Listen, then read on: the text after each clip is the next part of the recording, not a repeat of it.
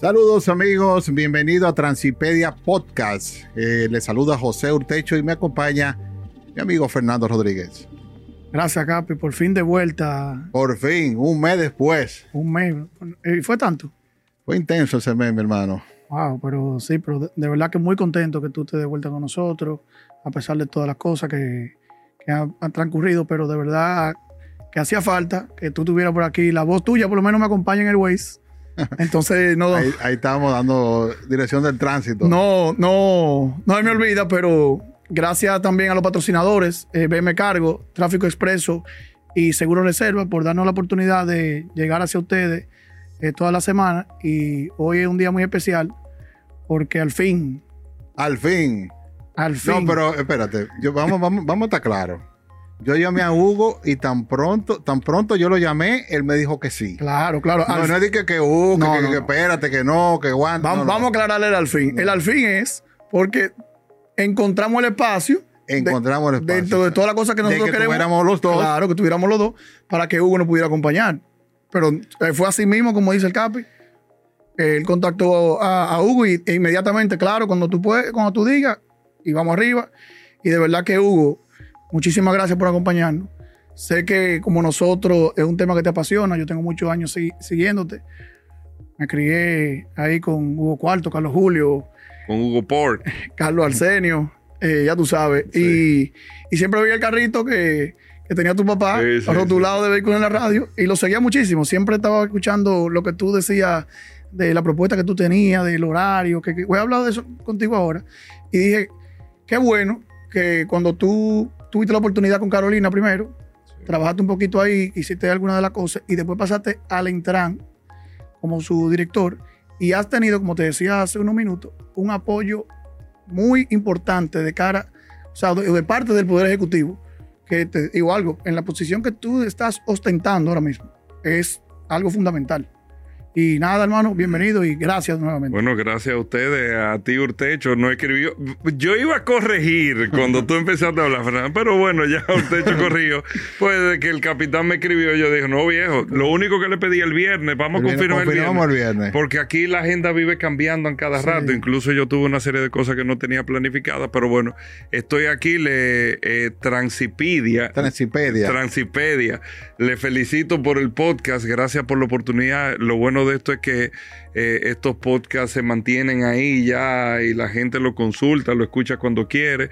Y yo sé que vamos a tocar un tema eh, bastante particular que apasiona a mucha gente que todo el mundo sabe del tema y no estoy diciendo con eso nada malo, sino de verdad, o sea, cada quien tiene una solución muy puntual para cada cosa y que hoy eh, yo estoy aquí con ustedes compartiendo y, poder llevarle todas las informaciones que necesiten, lo que estamos haciendo y que entendamos que las soluciones no se, no se hacen de manera particular, sino es todo un sistema para que las cosas puedan funcionar. Y que, no se hacen de la noche a la mañana. Ah, eso iba a agregar. Una cosa, el tránsito tiene años que es un problema. Entonces no podemos pretender de que el tránsito va a cambiar de la noche a la mañana. Yo siento que ahora, bajo la dirección que tú tienes en el Intran, hay una muy buena intención de cosas que se vayan realizando. y te puedo mencionar algunas. Eso del parqueate bien, un éxito el cambio de vía, aunque yo no estoy de acuerdo con algunos cambios, pero yo sé que ha viabilizado bastante el tránsito. El sistema integral de transporte, chulísimo. Eso va a ayudar. Y la verdad que yo sé que hay como una intención importante y que se están ejecutando. Eh, la revisión técnica vehicular que viene por ahí. La revisión técnica, sí. Yo te voy a decir una cosa, con todo lo que nosotros, nosotros, eh, y te lo digo con, y tú tienes mucho conocimiento del tema, y tú, Fernando, que, que le das seguimiento al tema a veces suena difícil lo que voy a decir. Incluso me han dicho, pero tú estás loco y más que es un tema político. Tú no puedes estar hablando de esa manera, pero uno tiene que ser honesto y justo y creer en lo que uno está haciendo. Y coherente. lo, importante es uno creer en lo que uno está haciendo creérselo. Si tú no te lo crees, no hay forma de tú poder venderlo, explicarlo, que la gente lo entienda. Eh, y más que todo, que realmente, yo sé que el podcast no tiene nada que ver con tema político, pero hay un presidente que cree en eso.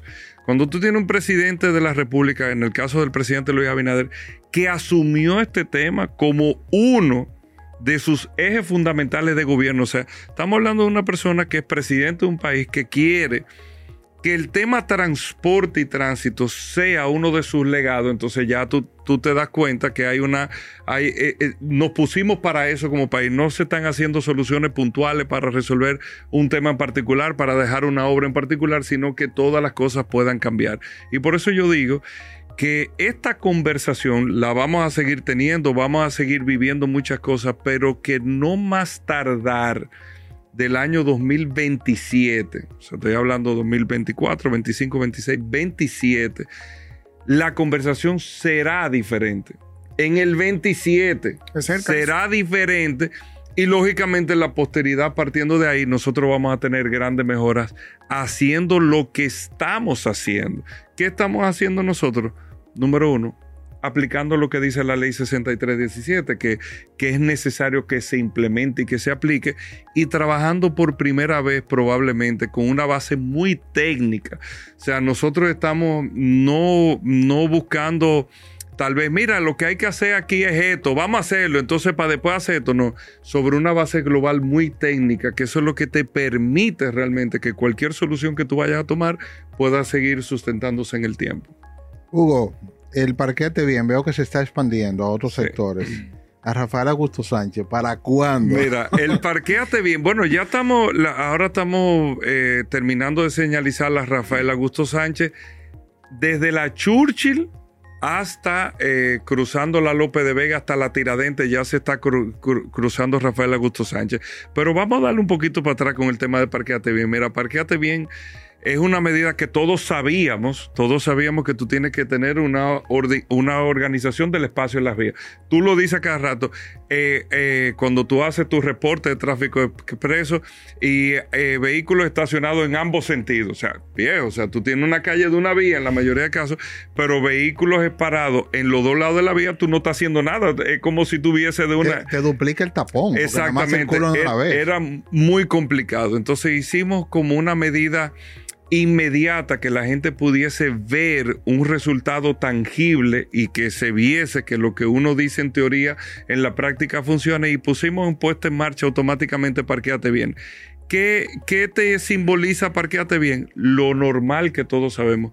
Una resistencia al principio, al cambio de lo que se está haciendo eh, yo mismo soy de lo que digo, es que todo lo que nosotros hacemos en el Intran, absolutamente todo es adverso, porque todo confiere un cambio. O sea, Exactamente. Y todo va a traer una crítica una, y una resistencia. Por eso yo me tapo los oídos y digo, viejo, vamos a darle para adelante a esto y olvídate del mundo. Entonces, aplicamos Parqueate Bien. Lo hicimos como un piloto al principio, ya se mantiene como un programa fijo que tiene el Intran, incluso con su presupuesto, ya de parte del Intran. Y en las calles que nosotros hemos implementado Parqueate Bien, que es un programa que aunque tiene un horario, lo ideal, aunque tiene un horario, lo ideal es que la gente empiece a respetar las señales de tránsito donde te dicen no estaciones. Señores, no nos estacionemos, pero aquí es un deporte. Un no estaciona y nada es absolutamente, es absolutamente lo mismo. Y oigan este dato que es importante. Cuando iniciamos Parqueate Bien, en las calles donde está Parqueate Bien, el tránsito ha mejorado con los datos que tenemos del equipo técnico del Intran en un 48% el flujo de tránsito en la calle. No estamos hablando que el tránsito mejoró en un 48% general, sino en la calle donde está Parqueate Bien tenemos una mejora. Un punto tal que yo tengo, por ejemplo, de la Junta de Vecinos de Naco que criticaron, menciono lo de Naco no por nada malo, sino que es uno de los sitios donde tú puedes tener el ejemplo que nos criticaron, no, que eso, hoy están pidiendo, mira, falta esta calle, falta esta calle. Entonces, es normal esa resistencia. Entonces, ya parqueate bien que hubiésemos querido avanzar mucho más rápido de lo que estamos avanzando, pero es un proceso que hay que señalizar. Nosotros reforzamos la señalización vertical y horizontal. Hicimos y quisimos ponerle un nombre propositivo a decirte, no, vamos a fiscalizar lo que se parqueen mal. No, no, no, no, no vamos a hacer un mea culpa, vamos a reconocer nosotros como autoridad, como Estado, que nunca hemos hecho hacer respetar la ley de tránsito. Entonces, si tú no, tú tienes que tocar fondo en esta cosa y reconocer, mira, yo no he hecho lo que tengo que hacer como Estado, vamos a hacerlo. Entonces, como vamos a hacer lo que tenemos que hacer, vamos a hacerlo por etapa y vamos a hacerlo acompañando a la gente. Y en vez de hacer algo represivo, primero fue propositivo en decir, parqueate bien, ¿Cómo tú te puedes parquear bien? mira, estos son los espacios, estas son las señalización y recuerda, si te parqueas mal, hay una grúa que te lleva el vehículo. Y empezamos con este proceso y ya, eh, como te decía, no solamente NACO, sino fíjate como tú mismo, hecho me dice, ¿cuándo vamos a tener la... O sea, ya todo el mundo quiere parquearte bien. Claro. Es que de verdad, yo lo he visto. Y funciona. Es, un, es un proyecto que funciona. Y debiese funcionar todavía mucho mejor, pero tú sabes cómo es la dinámica aquí, que siempre aparece un constitucionalista y yo estoy de acuerdo con eso y siempre aparece una gente. Entonces, lo ideal de parquearte bien, ahora mismo la gente solamente paga la multa de tránsito, que son mil pesos. Esa es la fiscalización de tránsito. ¿Y no paga parqueo? Pero no pagan ni parqueo ni grúa. Eso lo pagamos nosotros. Porque ahora está en el Intran el parqueo. Exactamente. Ahora lo llevamos al Intran para poder ahorrar eh, más recursos, porque la verdad que el programa sigue expandiéndose. Nosotros con Dios delante, en las próximas dos semanas terminamos ya Parqueate Bien en todo el polígono entre Ortega y Gasset, Churchill, 27 y Kennedy. Ya todas las calles van a estar Parqueate Bien. Luego entramos a Levaristo Morales, eh, cruzamos la Winston Churchill. La, están señalizando ya. Sí, ya, porque ya todo está contratado. Lo que nosotros lo estamos llevando por etapa por el tema de la logística de las grúas, porque la efectividad del programa, y la gente se ha dado cuenta, es que es un programa que nunca ha bajado su rango de acción. ¿Por qué no ha bajado su rango de acción? Porque las grúas cobran por cada vehículo que se llevan que nosotros tenemos un contrato con una empresa que ganó una licitación, pero nosotros le pagamos, es, no es que tú te ganaste un millón de pesos, no, yo te pago por ajuste, tú te ganaste este contrato, pero yo te voy ajustando. Y siempre hay una presencia de las grúas. ¿Qué, ¿Qué resultados nos tienen? Y por eso yo observo mucho el tema de la sociedad, nosotros mismos que tenemos que observarnos.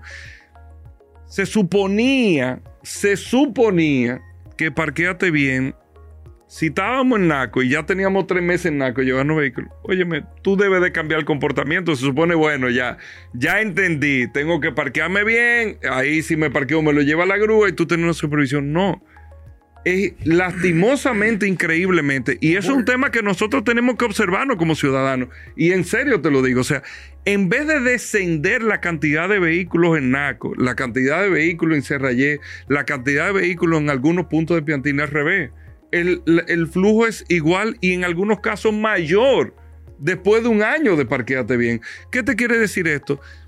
Nosotros lo estamos haciendo, el programa se está manteniendo, pero el ciudadano debe de cambiar su comportamiento al respeto de las señales de tránsito. O sea, le sorprendería a ustedes la cantidad de veces que nosotros tenemos al, al mismo ciudadano. Presidente reincidente. Es una cosa increíble. Pero tienen que darle por los bolsillos, porque por ahí que aprenden. entonces tú dices, para la persona no es ni siquiera molestoso que se lleve en el carro la grúa. Él vuelve y se parquea mal. Es una cosa increíble. Entonces, toda la grúa que tenemos en Naco, la hemos tenido que dejar en Naco, no la podemos sacar de ahí. A propósito de eso, Hugo, dos preguntas. El número uno, tú dices que se van a expandir Evaristo Morales. Y el centro de retención, no sé si se llama así, está en la... En, donde está el estadio Quiqueya. Está distante, no ha empezado a crear lotes de, cerca para que no haya que trasladar esas grúas. Eh, la feria ganadera pudiera ser, por ejemplo. Es, que está muy lejos, también, está muy lejos. cerca de Barito Morales. Y segunda pregunta, tú dices de horarios de parqueate bien. En la noche porque hay un tema de parqueo de residentes. De que, bueno, yo tengo un apartamento, nomás tengo dos parqueos, pero tengo tres vehículos. Exacto, y tengo cuatro vehículos. Entonces, parqueate bien no funciona a partir de las 7 de la noche hasta las 7 de la mañana. Ahí no está funcionando. Yo se lo digo a mucha gente, bueno, ahí utilicen su espacio como ustedes les convengan, pero a las 7 de la mañana eh, entran las grúas. Es un horario que nosotros lo tenemos publicado, no tenemos como en Estados Unidos que llegará, eh, llegará el momento que se haga junto al alcalde alcaldía, en este caso, eh, como hablamos del Distrito Nacional, una regularización de los horarios de uso del parqueo en la calle. y eso te lo ponen, como te ponen en Estados Unidos, te ponen el horario, dependiendo del uso residencial hay mucha gente que no ha hablado, pero ¿por qué no le ponen trancagomas a los carros? Es que el objetivo de esto no es fiscalización, el objetivo de esto es limpiar la calle, o sea, es, es flujo, es que haya un mejor comportamiento. Es una pregunta que te iba a hacer. Llegará un momento ya, llegará un momento que cuando nosotros tengamos un flujo con un mejor comportamiento, ya las grúas no serán tan necesarias, tú puedes trancarle la goma a, la persona para que te paguen una multa, pero si le trancamos la goma ahora, sigo con el mismo problema del tapón. Y una pregunta, Hugo ¿No han pensado en hacer una app para eso? Pudiese ser. Tú lo mencionaste antes cuando. Pudiese ser, pero para hacer la APP tiene que haber ya una, eh, una aprobación de que la gente pague la grúa. Porque ahora mismo la ley no te establece, o sea, la, gente, la ley solamente te dice la multa de tránsito pero no hay, no hay nada que te diga, bueno, el ciudadano debe de pagar por el servicio de recogido, por los costos que eso tenga, que eso son de las cosas que tenemos que trabajar. Y claro, eso se automáticamente ya eso se convierte en una bola que puede ser una app. Con el tema que decía del parqueo, sí, nosotros... El lote de parqueo, nosotros como teníamos limitaciones de presupuesto este año, pero por eso cuando hicimos NACO teníamos el parqueo que era el que estaba cerca de Central, en la, Tiradentes. Ese parqueo lo teníamos disponible y era mucho más fácil la logística. El año que viene sí tenemos, eh, tenemos previsto, por ejemplo, cuando crucemos a Bellavista, Ciudad Universitaria, eh, Gasco, ahí tenemos el parqueo de DGC que está en la Independencia. Ahí nosotros no tendríamos que, incurrir con parqueo porque tenemos un parqueo cerca. Pero para el Evaristo, el Quiqueya, el Millón... pero hay muchos solares. Hay que buscar un lote ahí que nosotros podamos utilizar para alquilar como estacionamiento. Hace mucho pensé yo, pero es lo, que tú dices, o sea, lleva muchos pasos que la gente desconoce, porque me imagino que te pasó a ti cuando tú de afuera decías algo, pero cuando entraste y, te das cuenta en el estado lo lento que son las cosas. Es muy lento. El de afuera no lo conoce, dice. Uno quisiera avanzar más rápido, pero la verdad es que todo es complejo y, los procesos son toman mucho tiempo. Y, y, dicho esto, yo decía antes, en, antes pensaba, que se debía crear un mecanismo de que la gente que tenga un solar baldío, como tú acabas de mencionar, se le dé un incentivo fiscal. Mira, dame ese solar para, o apórtalo para un parqueo y tú tienes un incentivo fiscal, no va a pagar IPI, por ejemplo, no va a pagar rampa. Mira, lo del IPI no, pero Carolina, como alcaldesa del distrito, tiene, eh, y yo creo que eso lo van a conocer o lo están conociendo o se va a someter al Consejo de Regidores, el tema de que se le den excepciones de los arbitrios. Al que tiene un solar o el que tiene una casa, yo no estoy haciendo nada con esta casa, no la voy a alquilar ahora. Déjame tumbarla, déjame hacer un parqueo aquí que no se le cobre rampa, que no se le compre el impuesto porque los parqueos pagan un arbitrio al ayuntamiento, ese espacio, que se le dé como ese incentivo en el caso de municipal, ya Carolina está trabajando eso. Ah, pero lo del IPI también puede ser otro incentivo también. Sí, porque que al final la gente dice, no, que yo mejor pago mi IPI y no tengo nadie ahí. Pero debe una forma de... Pero te cuento, cuando nosotros iniciamos Parqueate Bien en esta zona donde iniciamos, porque, señores, lo que pasa es que no nos damos cuenta. La Gustavo Mejía Ricard tiene como seis parqueos quebrados. Y no nos damos cuenta. No, lo están usando. Porque nadie lo usa y esos son los parques de food truck. Lo que son los parques de Futroco hoy eran, eran parqueos.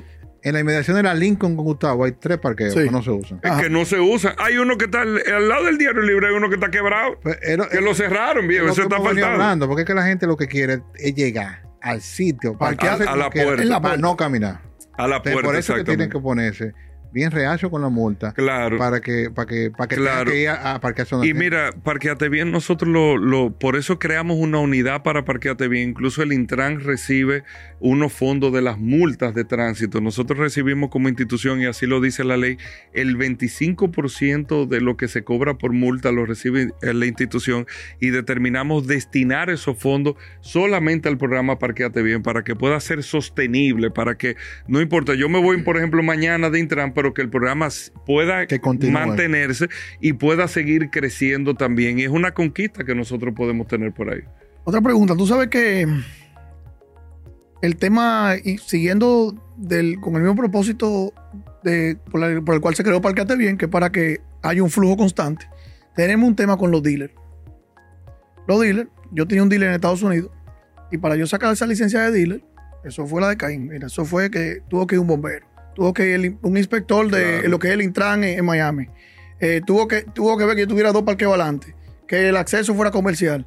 Pero aquí te montan un dealer, rompen una casa y montan un dealer. Se coge la acera, se coge en la calle. En la calle. no, en la acera, en la calle, en, la, en el frente tuyo. ¿Quién regula eso aquí? Al igual que los talleres, ahora mismo eh, la misma ley y con la Dirección General de Impuestos Internos acaba de salir un reglamento para las licencias incluso de venta de vehículos que incluyen a los dealers. Los dealers en sí con sus asociaciones tienen unos parámetros, pero todavía esos son eh, puntos que no tienen esa regulación como las estaciones de combustible, que tú tienes distancia, tú tienes que tener eh, ciertos parámetros. Eso sí está regulado. El dealer fue inobservado como los talleres también, que fueron totalmente inobservados. Y hoy tú tienes talleres que todos los carros de esa bolladura te lo parquean en la calle. Entonces, ¿qué nosotros tenemos que, que decir con eso? Número uno, está bien, yo no estoy regulado, pero tiene que haber alguna política de buen vecino que yo moralmente debo de tener con el entorno. Eso lo inobservamos. O sea, nosotros mismos como, como ciudadanos inobservamos. Yo dueño de un dealer que a mí no me importa lo que pasa en el entorno. Yo soy un irresponsable, a mí no me importa lo que pasa en el entorno. Por eso yo le digo mucho a la gente y les pido y le he, dado demostraciones viejo. A mí me han llamado, mira que aquí... Me, tú que, no, que tú, que sé yo. Está bien, yo te voy a hacer un operativo hoy y a que mañana están los carros ahí.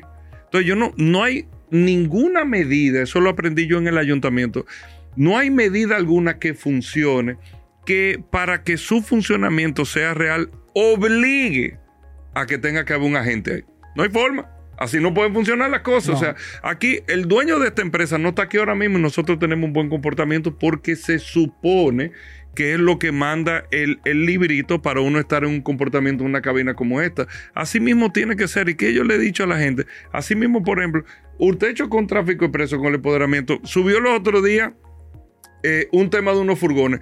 Oye, es un aporte que tú nos haces a nosotros con eso. Nosotros fuimos, mira, chequeate eso, porque tú ves cosas que yo mismo a veces no lo veo. Eh, fuimos a hacerle, ah, esto es lo que está pasando con el tema del puerto de Caucedo, este tipo de cosas, esto es lo que está pasando. Ahí corregimos. Pero así mismo hay que atreverse también a subir, mira el dealer tal, miren este irresponsable. Esas redes tienen más poder a veces que una fiscalización que uno hace, porque creen que se queda un tema interno, pero la gente le empieza a dar hasta vergüenza el proceso. Y eh, realmente nosotros todos como sociedad, nosotros tenemos que empezar a entender que cada quien tiene que jugar su papel. A mí me, me enseñó el director de tránsito, el ministro de Transporte de España, que estuvo aquí la semana pasada, me dijo, mira, nosotros en España, eh, le voy a decir el por qué estaba aquí. En República Dominicana, para que ustedes, para que ustedes vean lo convencido que yo en lo personal estoy y que el Estado en lo personal está también convencido de que lo que estamos haciendo es lo correcto. Todo lo que nosotros estamos haciendo hoy en República Dominicana, España lo empezó a hacer en el 2003. Antes del 2003, España era uno de los países más inseguros en materia de tránsito y más desordenado que había de la Unión Europea. Hoy un referente de la Unión Europea. O sea, se pudo hacer. Y el mismo que estaba en el 2003, el que está hoy todavía eh, en la Autoridad de Tránsito eh, de España. Pero ¿qué decía él? Al final, nosotros no podemos manejar por la gente.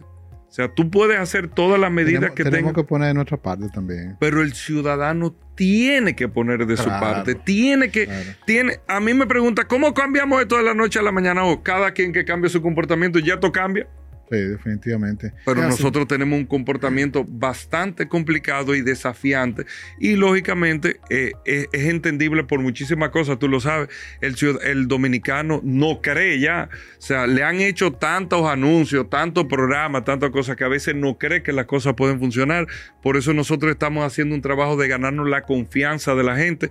Parqueate bien es un ejemplo de que, miren, tengan confianza en lo que estábamos haciendo, que esto se mantiene. Y que se vea que está funcionando. Y que se vea que está funcionando. Ahora nosotros vamos a implementar, y, este podcast lo tenemos que hacer allá desde el centro de semáforo, oh, que estamos, mira, eh, tenemos que hacerlo allá. Tú te vas a volver loco, usted, usted se va a volver loco. Eh. Te iba a preguntar precisamente por eso, ¿en qué están los semáforos inteligentes? ¿Para cuándo? Ya veo que colocaron las cámaras en la Church, sí, la sí, en todo. El, el, mira, el proyecto abarca, son 1.200 cámaras, son 400 sensores que tienen que ver directamente con todo lo que eh, es paso rápido y todas esas cosas, esos sensores eh, que tiene el sistema son 2.000 cuerpos semafóricos en las 335 intersecciones que tiene el distrito y el Gran Santo Domingo. Este sistema debió de haber estado inaugurado ya eh, hace poquito más de tres semanas, pero por unos retrasos que son cosas que pasan también en el tema de la cantidad de equipos que tenían que llegar, el sistema va a entrar en funcionamiento más tardar la última semana de noviembre.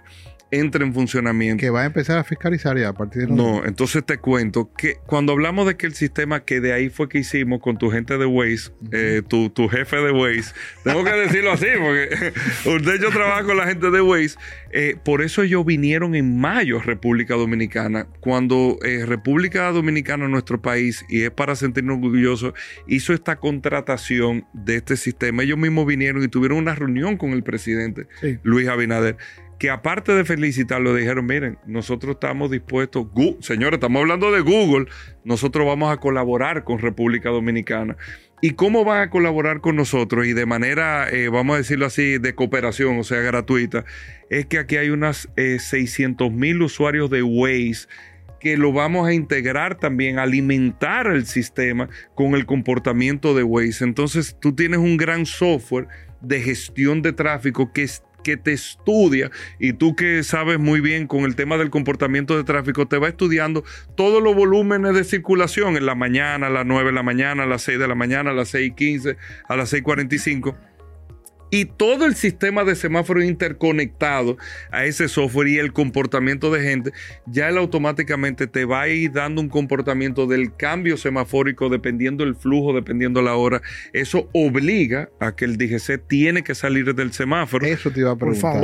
obligatorio. Te iba, a preguntar eso, Hugo. ¿Qué va a pasar con la fotomulta y el agente de DGC en la intersección? Te voy a contar. Eh, eh, el semáforo rojo. no, no, no. el, agente de DGC obligado sale del semáforo no puede estar en la intersección. Aunque venga eh, una ruta. No puede. Incluso las rutas VIP, porque hay eh, algunas personas que por incluso por, por, por ley. y por seguridad, como, y por seguridad, como el presidente, pero, es una coordinación del centro. O sea, las rutas presidenciales con el CUSEP, todo eso va a ser coordinado con el centro, que no quita que los agentes del CUSEP estén en las intersecciones por un tema de seguridad más, no son los que dirigen los cortes de tráfico, porque automáticamente tú, por ejemplo, 27 con Lincoln, tú tienes que parar un momento por una ruta que el presidente va a pasar y tú estás poniendo en rojo el Abraham Lincoln para poner en verde la 27 de febrero. Pero ese rojo de la Lincoln, tú tienes que ir haciendo una réplica en, la Roberto Pastoriza, en todas las calles consecuentes. Tú tienes que hacer una réplica porque lo que pasa es que un día se te para hoy eh, la Lincoln con 27, pero, el otro sigue cambiando verde, rojo. Y todas las réplicas te la administra el mismo sistema, ¿entiendes? Y entonces ahí es lo, eso es lo que te evita ese conflicto que hay, que tú sigues dando pasos, sin embargo tú tienes trancado la 27 con Lincoln en un momento determinado. Y por eso es obligatorio que el DGC pase a hacer su función real, que es la de fiscalización.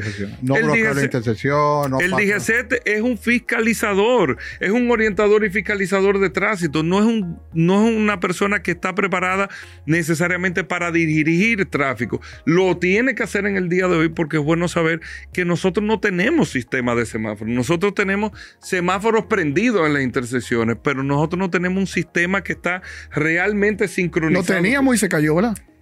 Teníamos y, tuvimos un ejercicio, un momento, por eso se cayó eh, eh, ese proceso de esa contratación de aquel momento, se suspendió, no se pudo concluir y terminar por otras razones que hubo en ese momento y la verdad es que no, no lo teníamos. Entonces, el principio básico para cualquier tipo de decisión de tráfico es el sistema de, de, semáforos. el sistema de semáforos es el, el principio base de tránsito de cualquier ciudad. Sin sistema de semáforos nosotros podemos cambiar 10 calle, 40 avenidas, hacer todo, pero sin semáforos, sin tú tener una gestión de tráfico, tú no puedes hacer absolutamente nada, que es lo que nosotros vamos a tener ahora.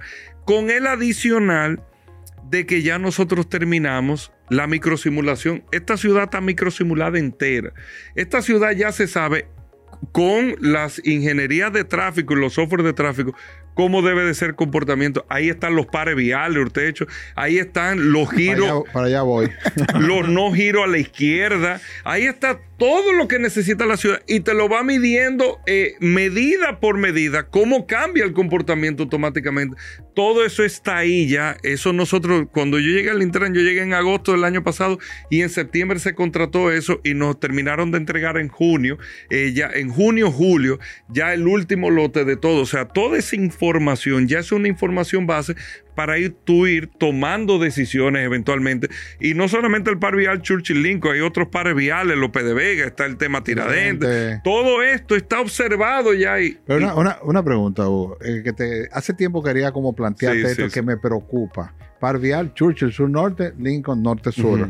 Los vehículos van a llegar a la Kennedy una Kennedy saturada en la Lincoln 27, eh, en la Lincoln Kennedy oeste-este, que se va a alimentar más por dos componentes. número uno, la Churchill Sur Norte y la ampliación del kilómetro 9, que hasta el momento sirve como un filtro para tú dosificar la entrada de vehículos al Distrito Nacional.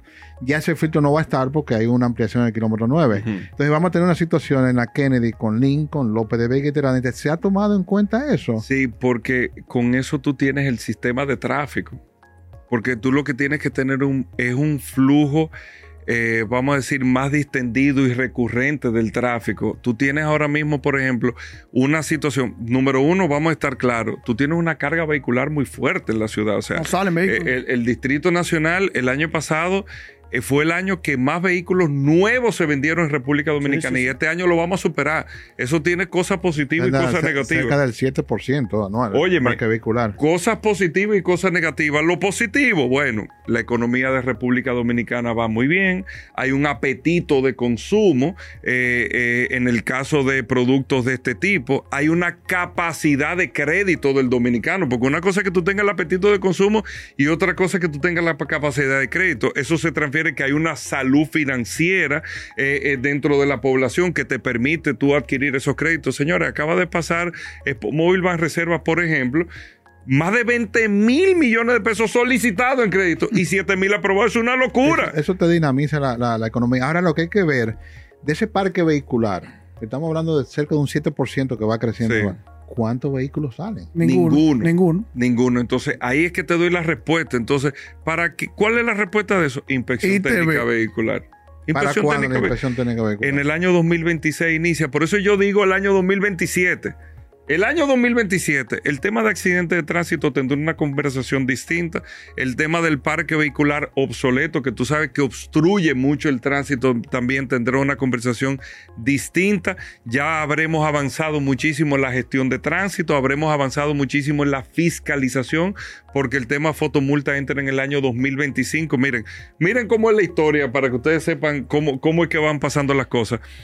Agosto de este año, empezó de manera histórica, resultados a largo plazo de manera histórica, educación vial en las escuelas, en el sistema público. Empezamos en las seis provincias de mayor cantidad de accidentes. Ya, está la educación La educación vial en las escuelas en seis provincias. en qué curso, Hugo? Eh, no, total, son los profesores de ciencias sociales que están dando en, toda en cada uno de los cursos de pequeño. Hay fascículos que se hicieron para que desde chiquitos los niños vayan socializándose con el tema y lógicamente se irá perfeccionando a medida de los adultos un punto tal que tenemos previsto, pero no ahora, un poquito más adelante, firmar un acuerdo con educación para que los estudiantes de cuarto de bachillerato y lógicamente con el permiso de sus padres y los que quieran puedan estar ya, tienen como una preevaluación del carnet de aprendizaje, porque ya hicieron todos sus cursos completos y es lo mismo que ir a, examinarse prácticamente con un teórico. Ahora, ya lo que esta sociedad había pedido históricamente, señores, ya el país no inició con la educación vial en las escuelas. Cambió las cosas mañana, no, pero ya iniciamos. Noviembre ahora de este año 2023 empieza licencia por puntos, que empezamos una primera etapa el distrito, ¿eh? distrito y Gran Santo Domingo. ¿Por qué empezamos en distrito y Gran Santo Domingo? Porque con la entrada del sistema de semáforo nosotros tenemos ahora mismo 800 agentes de la DGC en el distrito y Gran Santo Domingo que están dirigiendo tránsito hoy, que van a pasar a, hacer su papel de fiscalización. Noviembre, eh, como te decía, el, tema, de, licencia por puntos. Los semáforos. Año 2000, eh, eh, los semáforos, el sistema de semáforos, eso es tráfico noviembre. Año 2024, la licitación de la Dirección General de Impuestos Internos para las nuevas placas se hace este año para cambiar las placas el próximo año en el proceso de renovación de placas eh, de octubre del año que viene. Un paréntesis ahí. ¿Qué tú opinas, hablando de la placa, de que las placas sean personales, como en otros países. Me encantaría, lo que pasa es que la ley no lo establece. Entonces, uno cuando está en estas posiciones, ya uno se limita a, lo que uno quisiera para no complicar más el tema. Pero claro, y nosotros pudiésemos subastar las placas. Yo una vez fui a Abu Dhabi, y no es por echar cosas, pero estuve por allá eh, eh, eh, una vez. Y si tú supieras que ese fin de semana no sabía que estaba Fórmula 1, yo estaba en algo de trabajo y no me pude quedar, pero a subastan placa. Tú tienes placa F1. Ah, F1 y te pagan un millón de dólares por una placa así. Ya esa es tu placa. O sea, José Urtecho es dueño de esa placa y esa placa es tuya. Tú cambias de carro y cambias tu placa. Como se hace en Estados Unidos también algunos puntos, pero ojalá llegar en un momento y es un elemento de recaudación mayor. El caso es, se licitan las placas, el año que viene se cambian las placas. Ah, pero, se va a poner adelante y atrás. Como era antes, adelante y atrás. Y el marbete electrónico que es con la misma tecnología como tú tienes paso rápido, pero en esa tecnología ya las placas a partir del año 2024-2025, en esa renovación de placas, tú no vas a tener nunca que cambiar el marbete, porque ya va a ser una recarga. Tú vas a tener la placa el paso rápido, tú vas a tener la renovación de placa, tú no vas a tener que ir a un banco, o si tú quieres ir al banco, recárgame eso y ya, paso, como paso rápido que por WhatsApp lo puedes. Y ya, tú recargas tu placa, tú pagaste tu placa, tú no tienes que hacer más nada. Pero ahí viene, ¿por qué estamos haciendo eso? Porque viene también inspección técnica vehicular ahí. Claro. Dentro de la placa también. El seguro, ya nosotros estamos entrelazando, ya tenemos a una, bueno, patrocinador de este programa, Seguro Van Reserva, ya está dentro de la plataforma del Intran y ahora se están conectando todas las compañías de seguro para que. digital con el marbete digital, pero todo eso metido en la placa y todo eso desde ya con licencia por punto yo lo puedo tener con la, con la placa de tu vehículo. Yo sé si tu seguro realmente está vencido o no, porque tú te sacas un seguro hoy, y te, dice vencimiento octubre del 24, pero, pero, tú no lo pagaste nunca y el, y el seguro está cancelado. Ya yo puedo fiscalizarte. Pero todo eso se está haciendo, ¿por qué? Porque en el año 2025 entra fotomulta. Con fotomulta ya yo sé automáticamente un carro que me pase por una cámara si tiene el seguro vigente, si hizo o no la renovación de placa y si cometió cualquier infracción de tránsito, lo tengo ahí. ¿Y eso, eso va a ir a la placa o al, dispositivo que tú mencionas? Va tiene el reforzamiento de la placa como tanto el dispositivo también, pero el sistema de cámara tiene la capacidad para leerlo e identificarlo todo. Yo sé, mira, hay muchos amigos, por ejemplo, que tienen, yo que he estado observando muchas cosas que te, te dice hasta la licencia vencida a nombre de quién está el vehículo, porque recuerden que la fiscalización es al, vehículo, no al conductor. Pues no, es al vehículo que va la fiscalización y lógicamente eso te da una serie de... Y la pregunta del millón de pesos. Eh. O del millón de dólares. ¿Cómo tú vas? Pero eso en el 2025, no ahora. No, exacto. Hay mucha gente preocupada con eso. No, no, no, está bien. Eh, yo quiero preguntar algo de la fotomulta. La pregunta mía es, porque yo siempre digo, yo soy coherente, yo digo que hay que ser coherente en la cosa. Y entonces, como así como digo una cosa, digo la otra. Eso está excelente. Y estoy de acuerdo, pero hay que hacer algunas cosas, que lo hemos mencionado aquí, para que eso pueda ser cobrable. ¿Cómo tú lo vas a cobrar eso? Porque si tú no lo atas a un sistema que tú lo puedas cobrar, amparado en la ley, como tú mismo me has dicho, mira, hay cosas que no se, no se pueden porque la ley no lo permite. Hay que hacer esa cosa para que en el 2025 no tenemos ahí, pero no puedo cobrar. Estoy de acuerdo contigo. Estoy de acuerdo. Los mecanismos para cobrar esas multas. Estoy de acuerdo contigo. Y eso hay que atarlo con el tema de la renovación. Tú vas a tener inspección técnica vehicular. Por eso te digo, todavía tenemos tiempo el año que viene para, entrar en esa conversación, porque esto es algo del año 2025. Lo importante es que se está, o sea, se está montando todo para su posterior implementación. Por ejemplo, inspección técnica vehicular. Sería una utopía decir, no, tenemos que hacer la revista. No, el proyecto de inspección técnica vehicular ya está aprobado en alianza público-privada. Por eso en abril de este año nosotros le presentamos a los medios de comunicación. Está terminando todo un proceso de socialización para que la licitación se haga el próximo año a través de alianza público-privada. Está todo definido, el modelo definido y todo. Se hace el próximo año la licitación toma un poquito más de 12 meses el instalar las más de 54 estaciones más las 8 unidades móviles que estarán en los puertos y por eso en enero del 26 empieza inspección técnica vehicular. Señores, países como Costa Rica, para no hablar de Alemania o cualquier otro país, el primer año, el primer año los accidentes bajaron más de un 20%. Inspección técnica vehicular. Al cuarto año, Costa Rica bajó un 48% del accidente y tiene mucho sentido. Si tú te pones a buscar, a ustedes o a los amigos que están en el podcast, busca los datos de la Comipol. Señores, hay que ver eso. El 80% de la asistencia de Comipol es falla mecánica. Sí, avería. mecánica. Goma, eh, problemas con los vehículos. Señores, los vehículos, el 54% del parque vehicular de República Dominicana es del año 2000 para abajo. Sí, eso es. Por, eso te 23 años. Por eso te dije ahorita la pregunta que cuántos vehículos están saliendo. Entonces, ahora, ¿cuál es la respuesta? Y esta es la mejor respuesta para todos, porque esto, lo bueno es que esto es beneficioso para todos, aunque algunos han querido meterle a la gente un cuco, no, el que tiene un carro que se ha convertido en una esclavitud financiera de ese carro, porque no tiene a quien vendérselo porque es un cueco viejo y es lo único que tiene en la mano. O sea, y ese carro le cuesta más que un Mercedes-Benz del 2023 mantenerlo, porque es un carro que toda la semana entre una correa, las dos cervezas del mecánico y después el cuarto de aceite para completarlo, se le van dos mil pesos, son 8 y 10 mil pesos mensuales. Al año estamos hablando de que esa persona gastó 100 mil pesos en, en mantener ese cueco ahí. Caminando. Sin hablar del combustible que le echa, lo contaminante que es todo. Entonces, ¿qué pasa? Como lo dice la ley, con la inspección técnica vehicular, podremos decir ahora mismo, Hugo, pero es que tú lo ves eh, ahí en la 27, tú esos cuecos, ¿cómo le permite transitar? Sí, visualmente yo lo, yo lo veo, pero yo no puedo determinar eso visualmente, tiene que determinarse técnicamente. Claro. Pues yo no puedo decir este sí, este no, así a lo loco, eso me puede meter en un lío. Entonces la inspección técnica vehicular automáticamente te va a ir limpiando el parque vehicular, simplemente no, espérate tú no calificas, el proceso va a ser, incluso para ser más franco con ustedes, el primer año, todo el mundo pasa en la inspección técnica vehicular el primer año. Pero en ese primer año, todo el mundo pasa, te dicen un techo. Tu carro no pasa.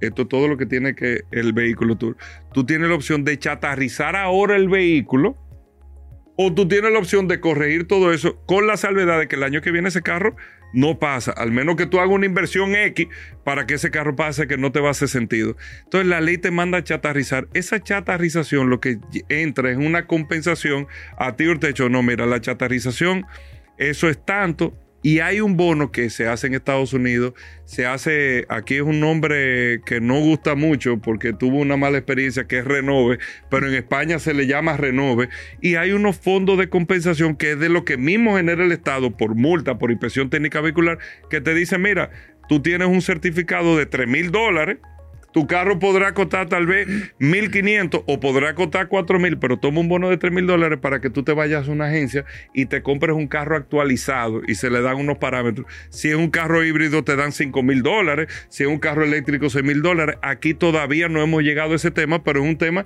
que está observado y que el Estado tiene que intervenir. Y eso te va a traer automáticamente un proceso de renovación obligatorio del parque vehicular. Eso está, eso está excelente. Y tú lo habías hablado desde que viene de detrás. De, y eso está listo, eso está montado. Lo que pasa es que es un tema de, que se vaya haciendo. Tú vienes hablando sobre eso, yo, yo lo sé claramente.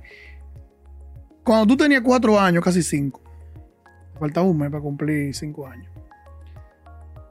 ¿De vida o de qué? De vida. Ok de vida. Estamos hablando de. o sea, 30 de noviembre del 83, te estoy diciendo.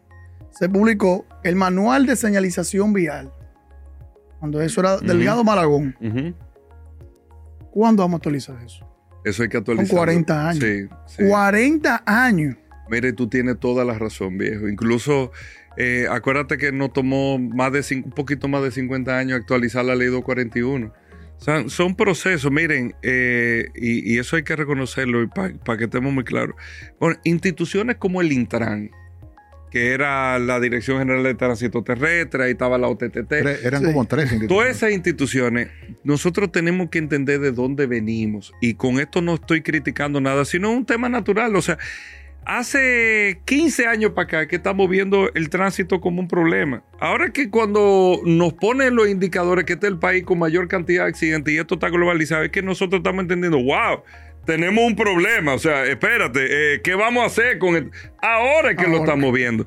Nosotros estamos hablando de instituciones, señores, en el año 2015 para que ustedes entiendan, con esto no estoy diciendo nada, o sea, hay cosas en su momento, yo no eh, entro en temas de política, ni mucho menos, y más, con, más en este tipo de espacios, pero en el año 2015 aquí había revistas.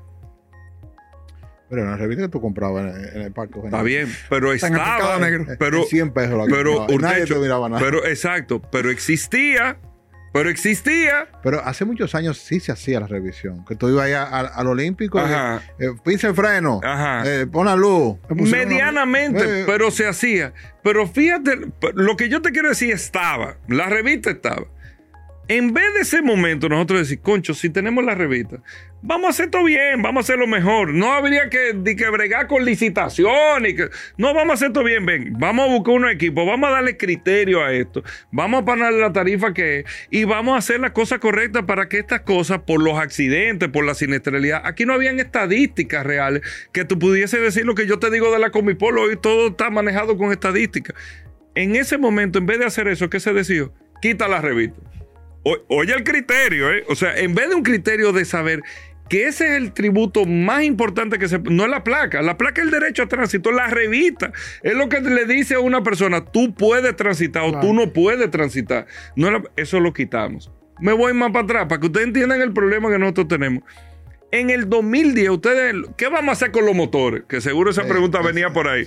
Claro, ¿qué vamos a hacer con los motores viejos? Nosotros tuvimos que arrancar desde cero con el tema de los motores, porque en el 2010, en el 2010, en este país se decidió, ustedes ven los motores, no jodan, perdón, no breguen con los motores. bueno, esto un poco, esto no importa. No jodan. no jodan con los motores.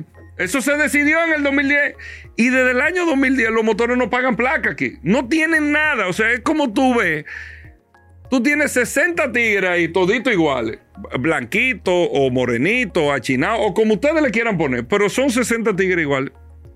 ¿Cómo tú, eh, fulano? Pues, no tienen cédula, no tienen datos. No Ese es el tema de los motores. Por eso es que cuando se llama el Registro Nacional de Motociclistas, la gente decía, pero ¿y esto? ¿Por qué ahora? ¿Qué sé yo cuándo? Porque primero yo tengo que registrarlo. ¿Cómo voy a hacer, cómo voy a hacer fotomulta? ¿Cómo le voy a cambiar la placa? Esto es una historia de un gobierno que está planificado desde cero para que las cosas realmente cambien. Yo no puedo hablar de placa para los motores si no sé ni siquiera cuántos motores son. Cuando este plan inició, este registro, hace poco más de 25 meses, habían menos de 13 mil motociclistas registrados. Hoy ya tenemos más de 900 mil. Hemos avanzado, nos faltan, pero hemos avanzado bastante ya. ¿Tiene, más o menos el porcentaje de, los Bueno, se supone, se supone, según la dirección, digo según, digo según la Dirección General de Impuestos ¿no? porque lo que tú dices es que nada sale del sistema. O sea, yo tengo aquí 2.6 millones de motores registrados.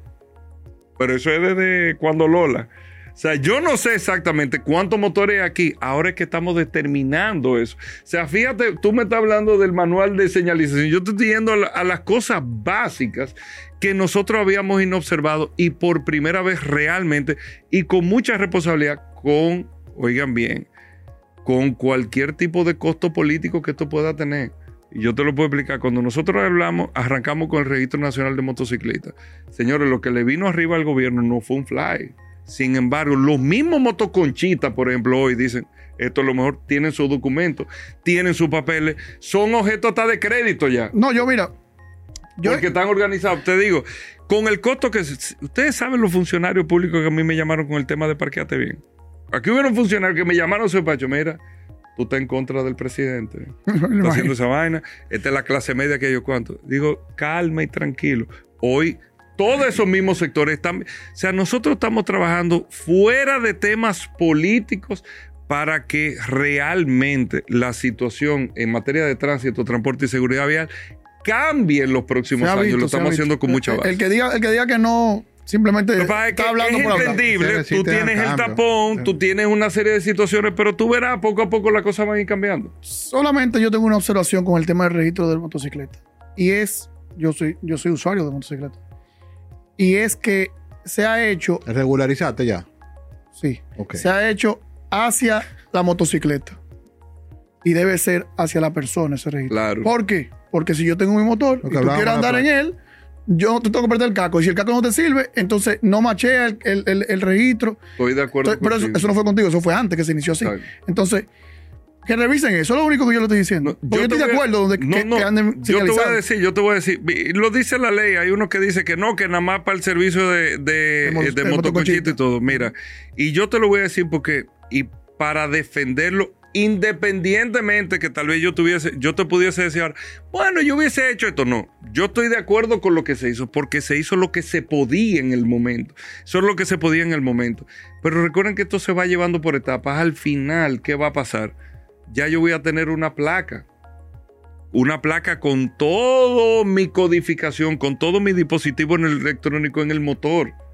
Ya yo tengo un motor que ese conductor que anda en el motor ya debe de, o, usuario del motor o propietario del motor, ya debe de estar registrado también con una licencia. Tú puedes tener, ya tú podrás tener 10 motores, pero estás registrado a tu nombre, a tu licencia. Ahora, si anda una persona que no eres tú en ese motor y es observado por alguna situación, ya tendrás tú que tener la responsabilidad, tanto como la persona que estaba conduciendo. Si tú le prestas el motor a alguien y pasa algo como prestarle una pistola. Sí, claro. Si el tipo cometió un crimen, tú vas preso y mal preso. Es como que tú le prestas el vehículo a otra gente y la agarraron con un cargamento de lo que sea. Viejo, no te lo despinta nadie que tú vas preso también, O sea, tú eres parte responsable porque en tu propiedad que se está cometiendo un hecho delictivo. La responsabilidad civil no se delega. Es exactamente. Entonces, todas esas cosas, pero el principio se tuvo que hacer de esa manera porque lo que había era que empezar. Porque si nos metíamos en estas conversaciones y viendo los años, los motores iban a estar todavía, tú sabes, al libre albedrío. Mira, y tú sabes que cuando, tú también, volviendo un poco atrás, porque tengo que hacer un poco de, atrás con, cuando estaba en, en, la radio para que la gente entienda. Estoy, estoy. Yo grabo a las 7 de la mañana todos los días, yo vivo de eso. Eh, tú hablabas de los horarios. Sí. Aquí había que regular los horarios porque eh, los colegios entraban a la misma hora. Hay que regularizarlo. Los, los dealers entraban a la misma hora, todo. Y algo que yo veo, que los dealers, por ejemplo, que eso yo todavía no lo entiendo.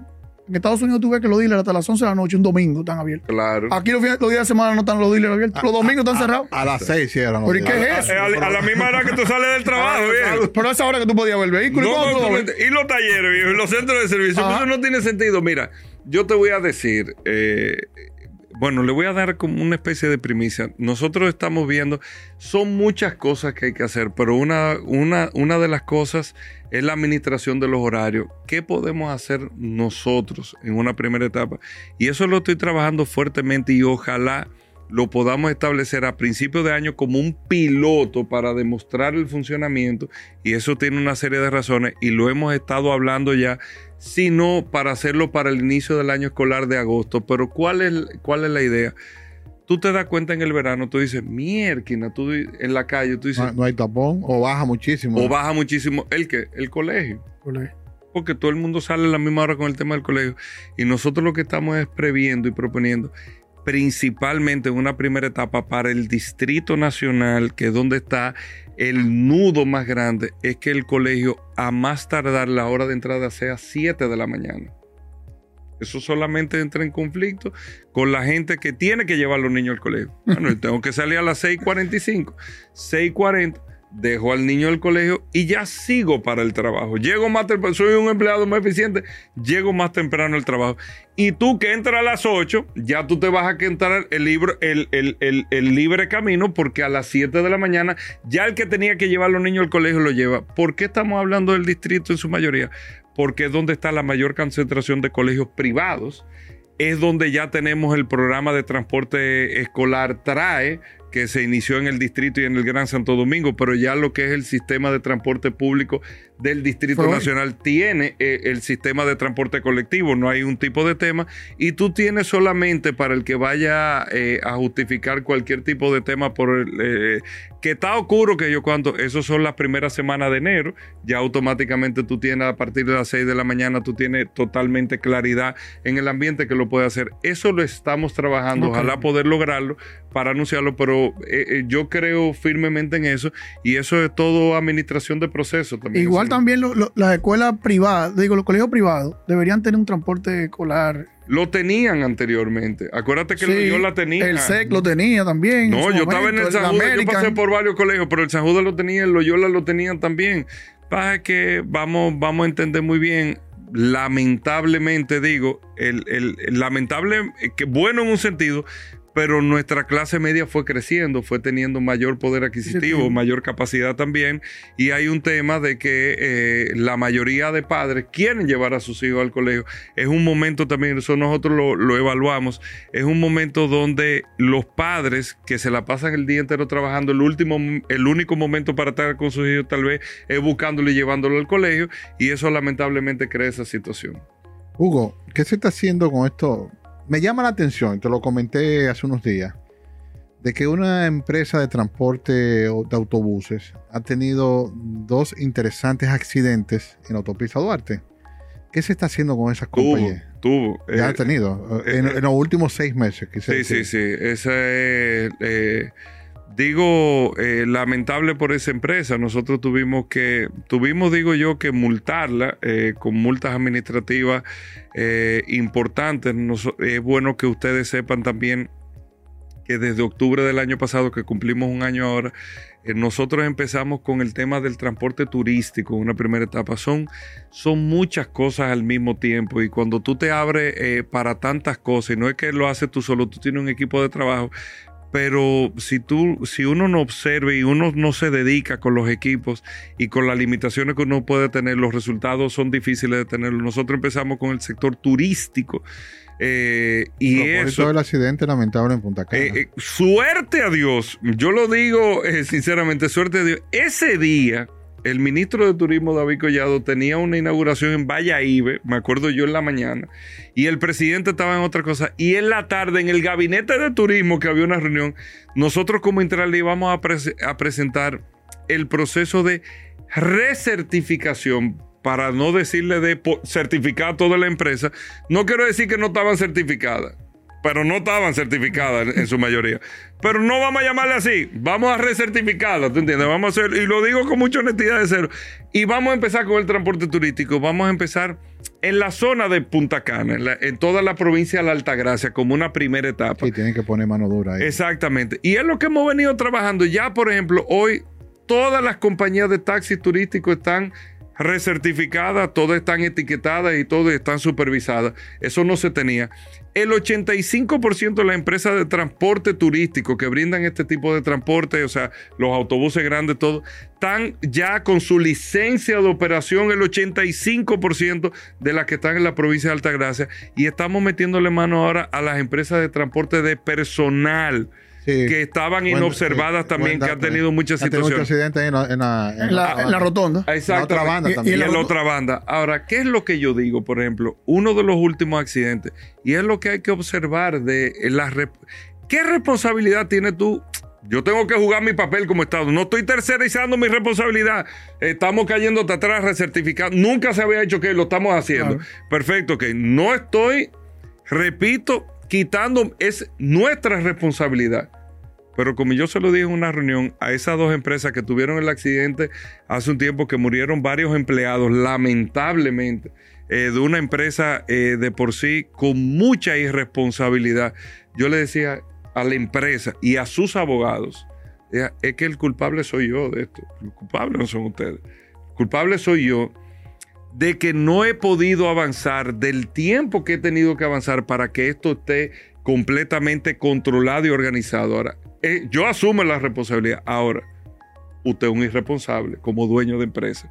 Porque si yo tuviese una empresa de transporte, yo por lo menos lo mínimo que haría es observar el protocolo de la persona que está conduciendo mis autobuses y en las condiciones que llega. Lo que hablamos de los camioneros. usted tiene que tener, o sea, no es de que, bueno, si el Estado no me ve, yo le voy a entrar a patar a esta gente. No, no, espérate, espérate. Yo tengo que tener una responsabilidad de saber el conductor que viene, eh, que se va a llevar una llave aquí. ¿Qué condiciones está? Yo tengo que ver las condiciones de ese conductor. ¿Qué eso pasa con los camioneros, mira? Yo tengo que verlo, yo tengo que observarlo. Yo tengo que saber, espérate, yo le estoy dando un curso una vez al año a esta empresa, a, estos conductores míos. Yo lo estoy preparando, me mantengo con ellos. Nosotros, que no lo había dicho, ya en enero nosotros quería que fuera en diciembre, pero por las vistas públicas va a ser en enero. Ya el Intran, como lo dice la ley, terminó su eh, reglamento y su procedimiento para la eh, seguridad vial laboral para todas las empresas. Eso no se tenía aquí. Y eso va a obligar, eso es como el infoteo, como cualquier procedimiento de empresa. Tú tienes que tener tu plan de seguridad vial laboral para toda empresa que tiene un protocolo y eso observado por el Ministerio de Trabajo. Ya nosotros lo estamos terminando junto con el BIT. O sea, estamos haciendo una serie de cosas. Pero independientemente de eso, nada te quita que tú asumas. No, uno de los accidentes, no, el chofer amaneció, fue para allá, buscó la llave de la guagua, se fue por ahí. Se durmió.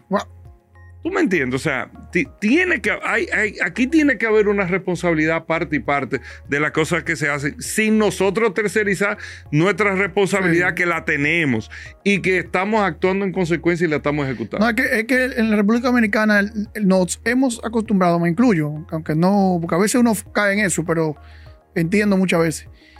Siempre queremos dejárselo al otro y al Estado que haga. El Estado que haga. El Estado no, tú pones un negocio aquí. Eh, Tú pones un restaurante, por ejemplo, con 50 mesas y dos parqueos. Eso es no. y lo que pase por ahí afuera yo no tengo que ver. Es increíble. y no debe de ser, no debe, no debe de ser de esa manera, pero es un comportamiento que yo confío a medida de que vaya la gente viendo resultados, que diga, mira, eh, y voy, a, o con el tema de la política, nadie le creía al presidente Abinader en su discurso de honestidad, nadie se lo creía. No, nadie se lo creía. No, históricamente aquí todos los presidentes hablan honesto, que yo cuando... Tres años después, la valoración que tiene el presidente Luis Abinader es por el poder de la honestidad. eso. vamos a estar claros. Si hay una confianza muy fuerte, tú dices, espérate, ¿y qué está diciendo? Y escúcheme que estoy hablando de política, pero esto que yo le voy a decir ahora, me lo dijo un transportista, me lo enseñó un transportista. Es que la otra película que yo estoy viendo, ya yo la vi, la he visto tres veces y es de terror. Yo sé que ahí está Chucky, que ahí está Jason, que ahí está Freddy.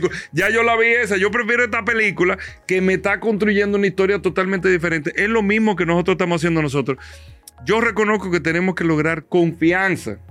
Y cuando logremos ese nivel de confianza, yo apelo a que habrá un cambio del comportamiento social eh, eh, entre toda nuestra comunidad. Sí, porque todo el mundo, todo el mundo, yo siempre lo digo, quiere orden hasta que le toca a ellos.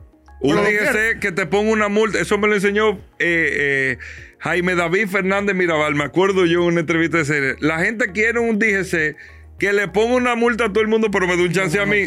Así no puede funcionar. No, y cuando la DGC se pone a multar, a poner fiscalización, dice que son unos abusadores. Es, una doble moral que hay. No, no. Entonces, como, como también te digo, ¿por qué usted se molesta cuando un DGC lo para? Viejo es un agente de tránsito. Él te puede parar 615 mil veces que quiera, aunque a usted le suene feo, ¿eh? Él lo puede parar. Él lo puede parar simplemente para decirle, déjeme ver su licencia, déjeme ver su documento, váyase, no hay problema. Ya, yo no he visto la primera vez, yo no he visto el primer video y a ti te llegan todos, que un DGC te para a ti. Mira, hijo de, ¿qué yo qué? Dame tu papel. Nunca lo he visto. Yo nunca lo he visto que un DGC te para dándote una galleta. Si el DGC te para y te pide los documentos, ahora nosotros automáticamente se nos mete Hulk adentro, ¿tú entiendes? Y nos quillamos porque creemos que somos dueños de la verdad. no sabes quién soy yo. Y para cualquier, eh, nosotros tenemos el comportamiento que una violación de tránsito, lo que conlleva una justificación, y es una sanción, mi hermano. Eso de llamar por teléfono, esto, lo otro, no. hay que ser muy sinvergüenza, de que para tú decir, ah, llama a fulano. Hay que, ser muy, hay que ser muy sinvergüenza, pero yo te digo, la gente me llama a mí todos los días, digo, pero eh, que me llaman a mí, mira, estoy aquí. Digo, no, pero tú no me estás llamando para eso, que te pongan tu multa, viejo. Tú tengo un... Déjame yo callarme, yo te hago cuento, viejo. ¿Tú crees que esto es fácil, viejo? Esto no es fácil, pero bueno. Mira, tú sabes que yo una vez estábamos comentando aquí el Capi y yo, y le estaba diciendo que hay que arreglar un poquito el tema de la. Son temas, yo estoy tirando temas aquí, ¿verdad? Sí, sí, aunque, aunque sea, más profundo. Claro. Arreglar un poquito el tema de la fiscalización y su cobro. ¿verdad? Sabemos que estamos trabajando en eso, lo mencionamos ahorita. Y eso crearía hasta negocios paralelos, por ejemplo, como el Ticket Clinic en Estados Unidos, que te, son unos abogados que se especializan en pelear tu caso. Claro. Que el DSC que te multó tiene que ir a pelear y decir, demostrar eso sería interesante, pero aquí la gente la deja vencer porque no hay, un, no hay un seguimiento a la multa. Y no solamente eso, yo te voy a decir, lo primero que yo haría, y se lo dije a la, una comisión, a la Comisión de Derechos Humanos de la Cámara de Diputados, que en 180 años, según me dijo la comisión, 180 años, es la primera vez que se está fiscalizando una ley. Y la ley que eligió la Cámara de Diputados fue la ley precisamente 6317 de tránsito, transporte y movilidad. O sea, están haciendo una fiscalización, el funcionamiento, su implementación, todo esto. Y yo le decía a los diputados, porque en esto, ¿sabe que siempre, mire, hay que poner esto? La ley está, yo creo que la ley 6317 ya se la eh, es una ley correcta, que hay que mejorar mil cosas, como todos, todos nosotros tenemos que mejorar, pero tenemos un marco legal correctísimo, lo que hay es que implementarla. Y una de las cosas, yo le decía a los diputados, señores, una de las cosas que ustedes tienen que ayudarnos a nosotros es implementar, no inventar, implementar ese régimen de consecuencias que tiene la ley sobre la base de los salarios mínimos. Ahí brincó uno y dijo, ah, pero que el salario mínimo ahora, cuando la ley era de 7 mil, 8 mil pesos y ahora el salario mínimo está en, en 13 mil, 15 mil, lo que sea. No sé, y decía, pero es que no importa. Lo pueden poner a lo que tú quieras. Si tú no vas a faltar a yo, le, yo le dije, yo le dije a ellos, ¿usted sabe cuánto le dan por un kilo de cocaína? Eh, no, yo tampoco, pues yo no brego con cocaína. Entonces, no importa. Tú le puedes dar 100 años a una gente por droga. Yo no brego con eso. O sea, tú puedes saber que a mí no me van a dar los 100 años porque yo no brego con eso. Efectivamente, si tú no te llevas un semáforo en rojo, Ojalá y sea de un millón de pesos la multa. Tú lo que tienes que tener un buen comportamiento y punto. O sea, nosotros tenemos que entender que una multa no es un impuesto. Una multa es una respuesta una sanción por una violación. Usted violó una ley. Lo que pasa es que nosotros entendemos que el principio de la violación de la ley de tránsito, algo normal es si hay un DGC. Señores, todavía nosotros no te metas, checate si hay un DGC ahí. No, y te meten en vía contraria, viejo. O sea, tú chequeas de que y el semáforo ahora que tú. No debe de ser, pero nosotros tenemos una costumbre que lamentablemente eh, yo soy de los que creo que con un régimen de consecuencias que sea un poquito más eh, eh, duro, nosotros vamos a poder corregir. Mira, Hugo, ya para ir terminando. Ahí cerrando. Sí, una observación. En Gustavo Mejía Ricardo, frente a Blue Mall, se está metiendo en contravía para meterse al parqueo. Para meterse al parqueo. Desde la Freddy Prestor. Sí, sí, te, viejo te, te, roban ese pedacito, del equipo. Sí, hay que tener en cuenta eso. Eh, comportamiento humano, mi hermano. Comportamiento humano, el techo. Tú sabes que. la vuelta, ¿eh? el tren de está un Mercedes. Oye, viejo. por, comportamiento humano es una cosa increíble. Tú sabes qué tenemos que hacer. Vamos por una cámara ahí, viejo. Vamos a transmitir un live, viejo. a que no lo hacen más. Eso tiene más fuerza, viejo. Pero mira, eso pudiera ser un accesito de ahí mismo. No, porque es para entrar al parqueo. Sí, pero se pudiera hacer un acceso al parqueo por la, por la rampa. Que no, es mala idea, ¿eh? Que no es mala idea. Tú puedes tener una rampa de acceso por ahí también. Mira, es una. Es una y ahora que tú me lo dices, yo pensé eso. Y eso. Pero mira. Mira, diablo. Pero yo no lo había pensado, eso es verdad. ¿eh? Yo tampoco, ahora mismo fue que lo pensé. Ahora la Blumol va a tener. Digo, Blumol no. La Gustavo va a tener un proyecto, una intervención sumamente interesante. La sacaron hace una semana. Tú sabes que nosotros estábamos hablando el otro día de motocicleta aquí.